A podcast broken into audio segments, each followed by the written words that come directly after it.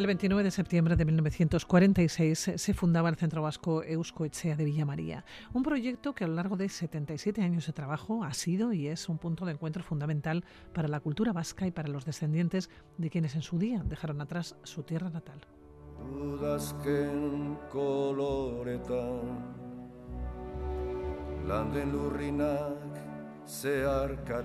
A esta localidad situada en el centro geográfico de Argentina viajó nuestro siguiente invitado para participar en el programa Anima Saites, puesto en marcha por la Euskal Echea para dar a conocer las actividades culturales que llevan allá.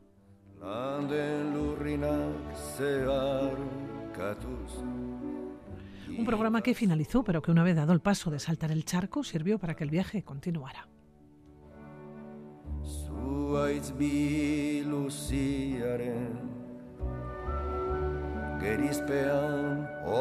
Iñaki Landa, ya de vuelta, ¿cómo estás? Egunon, buenos días. Egunon, bye. Pues bien, aterrizando todavía, pero bueno, ha sido, han sido un par de meses intensos y bonitos. Bueno, un viaje muy fructífero. Fuiste para participar en el programa Anima Saites, una vez terminó, porque vosotros viajasteis cuatro personas hasta Villa María, os enterasteis de un proyecto que se ponía en marcha y vosotros ofrecisteis eh, una serie de actividades. ¿no? La tuya era la gastronómica. La, mía era la gastronómica y, y el euskera. sí, no es que no es que sea cocinero ni, ni nada por el estilo, sí que es cierto que paso bastantes horas en, en las sociedades y en las peñas, pero, pero bueno, mmm, dije, bueno, ya, algo podremos, podremos enseñar. Entonces nos trabajamos, bueno, unas, unas recetas y que fueron las que las que llevamos y las que y las que hicimos allí. Oye, ¿cómo fue la experiencia? Porque hablamos en estos micrófonos mientras estabas en Argentina, ¿no? Pero todavía estabas como inmerso en el proyecto.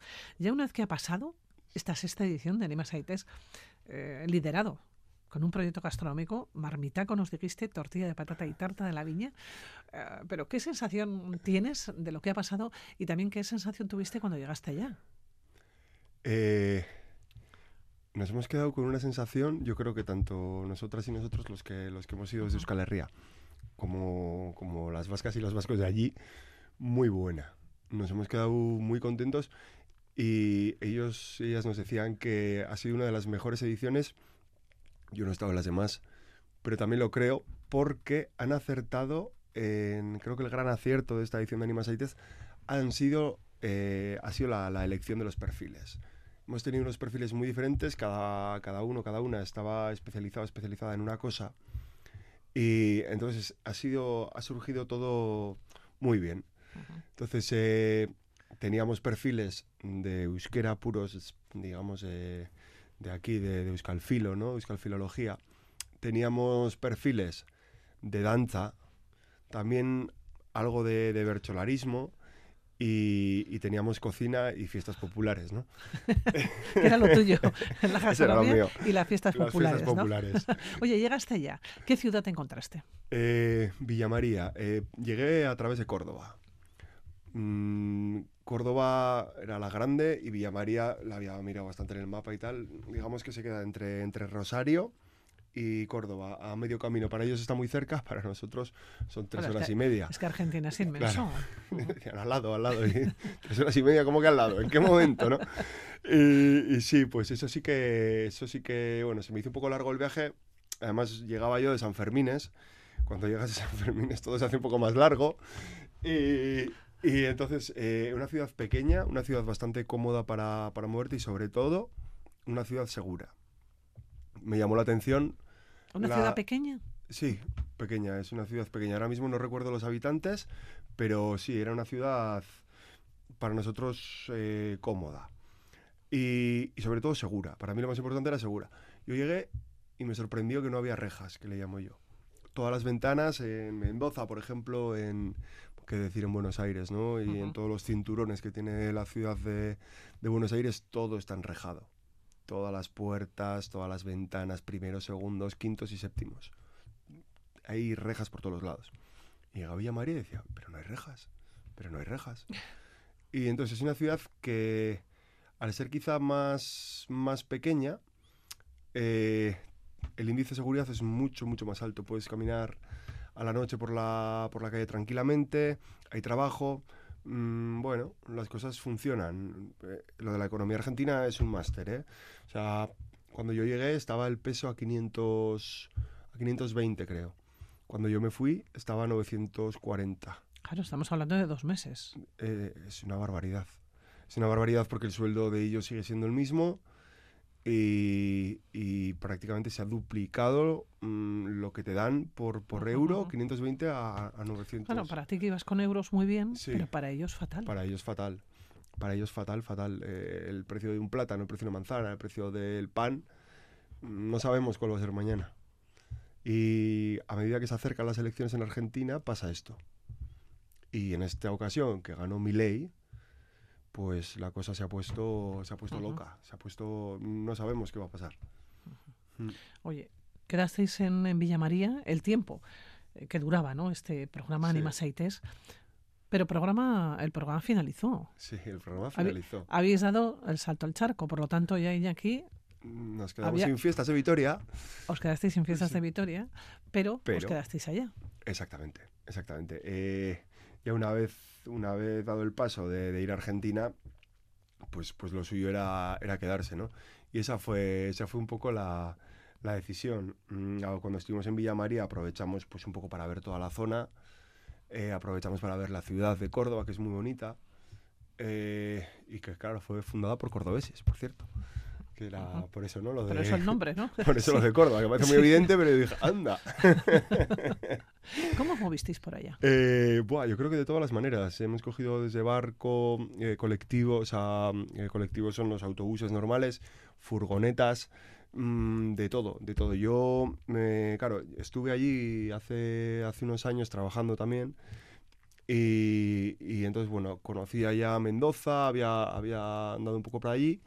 Y entonces quise primero visitar un poco, ¿no? A la, A la gente que a la habéis gente conocido, que había ¿no? conocido. Por eso empecé por Mendoza. Por eso ya una vez terminamos el, terminamos el programa, hicimos el cierre, hicimos la cena con tamborrada, con danzas, sí, una pasada. O sea, cómo lo trabajan en la Euskal Echea todo es Ujú. de de 10. 10. Incluso una cosa muy curiosa, muy curiosa de, de Villamaría es el panteón de los vascos. Porque yo escuché varias veces el panteón de los vascos, el panteón de los... ¿Qué es el panteón de los vascos? Y les dije, yo quiero ir. Entonces me llevaron al cementerio, entramos al cementerio y ahí al fondo se veía un edificio alto, alto, Ujú. blanco, y que, que tenía pues cuatro pisos o cinco pisos. Y resulta que era el Panteón de los Vascos, que es también de los Calechea, y se entierran allá pues a los vascos y a los que pagan por, por ser enterrados Por estar allá. ahí, claro. Efectivamente. Pero bueno, eh, una vez terminado en, terminado en Villa María, la primera, la primera visita yo creo que tenía que ser un poquito a la gente con que había, que había conocido antes, ¿no? Y por eso ya marché a, a Córdoba. O sea, perdón, a A Córdoba, a Mendoza. Mendoza, que es la tierra del vino. y sí, estuve, estuve en Mendoza. En Mendoza fueron cuatro días de, de visita a la Euskal Leche de allí, a los vascos de allí y bueno, de participar un poco también en las actividades suyas ordinarias diarias, que vienen a ser eh, clases de euskera y, y cenas populares. Cenas populares, eh, pero sobre todo ese hermanamiento ¿no? con las personas que habías eh, conocido. ¿Qué te quedaba por ver? Bueno, Argentina es inmenso, Sí. es grandísimo. Tú ya habías, lo conocías, Sí. ya habías estado. Pero ¿tenías eh, ilusión por llegar a algún sitio? Sí, a Ushuaia. A Al Ushuaia. fin del mundo. Al fin del mundo. Y luego no sabes la ilusión que tenía por salir del fin del mundo. ¿Qué pasó? ¿Cómo llegaste allá? Porque claro, estamos hablando de la Patagonia, estamos Sí. hablando de, de la punta. De la O sea, punta de, la punta, de la sí. punta, efectivamente, el último, el lugar recóndito ¿no? de, Argentina. Claro. ¿Cómo llegas hasta allá? Porque las distancias son tremendas, Sí. son grandísimas. Sí. Y luego, ¿qué te encuentras? Eh, Igual lo tenemos idealizado también Ushuaia, ¿no? Sí, sí, sí. Eh, Ushuaia quizás sí que la tengamos idealizada, pero sobre todo yo subrayaría lo lejos que está. Se me hizo, era un viaje como de, de cinco horas. Volé desde Córdoba de nuevo. Claro, a nosotros los viajes en avión allá nos salen baratos. Nos sale volar, son 50 euros, 35, Ujú. 50 euros cada, cada vuelo, ¿no? Allá un, un vuelo sí que me salió a 160 euros, que ese fue el más caro, pero todo lo demás son 50 euros. Entonces no, no sale barato. Pero claro, un vuelo fueron de 5 horas casi el de, el de Ushuaia, ¿no? El de Ushuaia. Sí. Y llegas allá y llegas en el invierno. claro, en Vitoria estabais en, En verano, corta. sí, sí, sí. El 4 de agosto fue muy curioso cómo lo celebré. 4 de agosto ¿Dónde estabas? en Ushuaia con el taxista y una botella de champán que había sacado de un, de un, de un tren. Y bueno, en el tren eh, daban, ¿no? Era el tren del fin del mundo y tal, y te daban, te daban vino, no sé qué, y dijeron champán, que era espumoso, y dije yo, va, la guardé. Y a las 6 de la tarde aquí, a las 12 de la mañana ya, Estabas con paramos el allá, ¿no? taxi, Sí. pusimos ETV y te escuchamos a ti. ¿Qué, me, qué me dices, Iñaki? Claro que sí, sí, sí, desde Ushuaia, desde Ushuaia aquel día, en ese momento estábamos, Igual ha sido el que más lejos me ha escuchado. pues quizá, puede ser, puede ser. Y paramos el taxi, le estuve contando cómo eran las fiestas, el chupinazo, todo, celedón, a- al taxista que se quedó, que se quedó encantado, va a recordar Vitoria y va a recordar a los vascos para un tiempo, por lo menos. Sí, paramos en medio de la nieve, no había nada ni nadie. Y estuvo, estuvo bonito, fue un 4 Claro, de ¿cómo- agosto diferente. ¿Cómo sí? Sí, y seguramente no vas a vivir otro igual. Único. Pero ¿cómo es Ushuaia? Lleno de nieve. con Ushuaia, mucho frío. sí, mucho lago. No son, los montes no son especialmente, especialmente altos, mm, pero lo difícil allá es el clima, que por evidente que resulte, eh, mm, es que lo complica todo. Yo fui a Ushuaia para, para tres días y me quedé seis, porque una, una tormenta austral, son tormentas australes, nos dejó varados. Quiero decir que nos dejó es, bueno, allá yo fui solo, vas conociendo gente, al final conocí a una chica, se llamaba Mayalen, y resulta que era, era porteña, era de Buenos Aires, pero había vivido seis años en Donosti, la familia eran todos vascos, Osel el hermano, eh, ¿cómo era? El otro hermano, eh, bueno, eran todos, Ainhoa, Nora, todos nombres vascos, y me dijo, vos sos vasco, me dijo allá en... Y yo, sí, ¿y tú? Porque tú no sabes, vos sos, mm, y a Mayalen, y bueno, pues la conocí a Mayalen, a Facu, nos- hicimos una, una cuadrilla austral, ¿no? Que fueron, o sea, que fuimos los que nos quedamos, los que nos quedamos allá tirados, y claro, pudimos llegar en taxi hasta el aeropuerto, pero no podían llegar los aviones, y luego ya no podían llegar ni los taxis. Empezó a nevar, un viento austral allá. Te quedaste tirado allá. Tirado, tirado, que se acababa la comida en el aeropuerto, que se acababan las botellas de Coca-Cola, de agua que daba ya. Bueno, no, no fue una situación extrema, digamos, seguía quedando cas, no cas no, ¿no? Pero que seguían quedando, yo qué sé, gaseosas, sodas. Pero, pero sí, nos quedamos cerrados en el aeropuerto, fue un experimento social. Estuvimos cerrados desde las, pues no sé, desde las 8 de la mañana hasta las 7 y media de la tarde o así, que abrirían. Eh, estuvimos allá todos cerrados durante horas sin poder moverte, ya conocías a la gente, la gente gritaba, bueno, se enfadaba, un poco de todo. Llegaste con muchas ganas y te marchaste con más. Sí, me marché, me marché con más, pero me marché en furgoneta de Ushuaia, me marché en furgoneta, porque los aviones no podían entrar. Eh, después nos habíamos quedado varadas allá, pues imagínate, siete, ocho aviones de un día. Eh, no había posibilidad de salir hacia Buenos Aires, no había posibilidad de salir hacia Córdoba. Yo ya había perdido una conexión, hacia el Calafate. Yo fui a, a las aerolíneas argentinas y les dije, ¿cómo salgo de aquí? Me dijeron, bueno, hay una ciudad que se llama Río Grande, que está a, a 250 kilómetros de aquí, no sé cuántos. Hay que cruzar un poco los Andes, pero se puede llegar. Y si quieres te podemos dar un vuelo desde Río Grande. Y yo, el vuelo de Río Grande, mm, en 48, se lo pedí en 48 horas. Y entonces, nada, fui a Río Grande, Claro, pero te atravesaste los Andes. sí, en furgoneta. una furgoneta con bien de cadenas. Y, y elegí una hora central del día. Eh, quiero decir, mi lógica fue, a la mañana van a empezar a pasar los camiones. La- entonces, que pasen los camiones, que manchaquen un poco la nieve. Yo salgo hacia las 11. Por muy mal que se den las cosas, para las 3, las 5 de la tarde puedo llegar. Y llegué. Y llegué, llegué así. Y pude así salir de, pude salir de allí. De Ushuaia, mm, muy bonito el, ¿no? el faro El faro del verlo, fin ¿eh? del mundo. El faro de Miguel. Sí, exactamente. Y hay que visitar también, eh, bueno, la, la historia de Ushuaia es la historia de la cárcel, ¿no? De Ushuaia. Argentina quería colonizar esa zona, estaba en disputa con Chile y entonces lo que hizo fue una colonia carcelaria. Y entonces hay que, hay que visitar hay que visitar la cárcel. Hay una parte que la tienen tal y como estaba, la otra está puesta como galería de Ujú. arte, literalmente. Y bueno, esa parte pues merece menos, pero la parte, lo que era la cárcel, cárcel, que la han dejado tal y como estaba, uff, te mueve, ¿eh? Ujú. Mueve. Mueve por la oscuridad, por el olor incluso, por el frío. Son muchas sensaciones. Yo no aguanté mucho tiempo allá. Me quise ir. Esta historia... sí, No te va, no te gusta. sí, no. Bueno, mil y una aventuras para salir incluso de Ushuaia, para seguir moviéndote, ¿no? Sí. Por Argentina llegaste al Calafate. Llegué al Calafate, pero llegué al Calafate pues como dos semanas después. De lo que Porque, habías previsto. claro, claro, claro, porque una vez que cancelas, de hecho tengo todavía que pedir a Aerolíneas Argentinas que me devuelva ese, ese billete. De ahí ya, claro, ya salgo a Río Grande, llego a Río Grande, Río Grande era una ciudad como Springfield, como la de los Simpson, una ciudad donde sí tienen trabajo, era muy segura también, pero que no tenía ningún interés, tenía una costa que podía haber sido preciosa, pero estaba fatal cuidada, eh, seguía siendo fría, no, no nevaba, es cierto que cambiaba el clima, como me habían dicho los de aerolíneas argentinas, pero, pero no era lo mismo. Eh, o sea, seguía haciendo frío. Y de allí pude salir a Buenos Aires. Menos mal. Menos mal. Y de Buenos Aires al Calafate. No, no, Oh, no, no, que va. da- ni siquiera. No, no, no, que va, que va. De Buenos Aires ya el Calafate lo dejé para la vuelta a Argentina, me quedé en Buenos Aires, estuve un par de días y de allí fui a, a Uruguay. Fui a Montevideo, pasé de Buenos Aires a de Buenos Aires a, a Montevideo.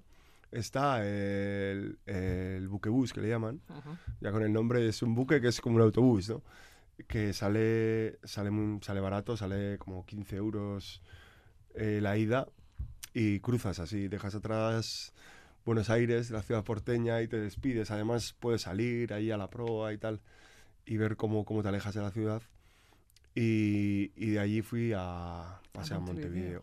Montevideo. Sí, pasé a Montevideo porque Buenos Aires ya había estado, sabía que iba a regresar. Claro, el mayor problema en Argentina para moverte es que todo pasa por Buenos Aires. Pero todo avión, si quieres moverte, tienes que ir a Buenos Aires. Entonces, a Buenos Aires es una ciudad a la que vas a volver. Entonces dije, bueno, hago una entrada a Buenos Aires, pero marcho rápido, ¿no? Y hice, hice una entrada y luego ya y luego marché y dije, voy a ver Montevideo. Y que allá también, por cierto, hay Euskalechea.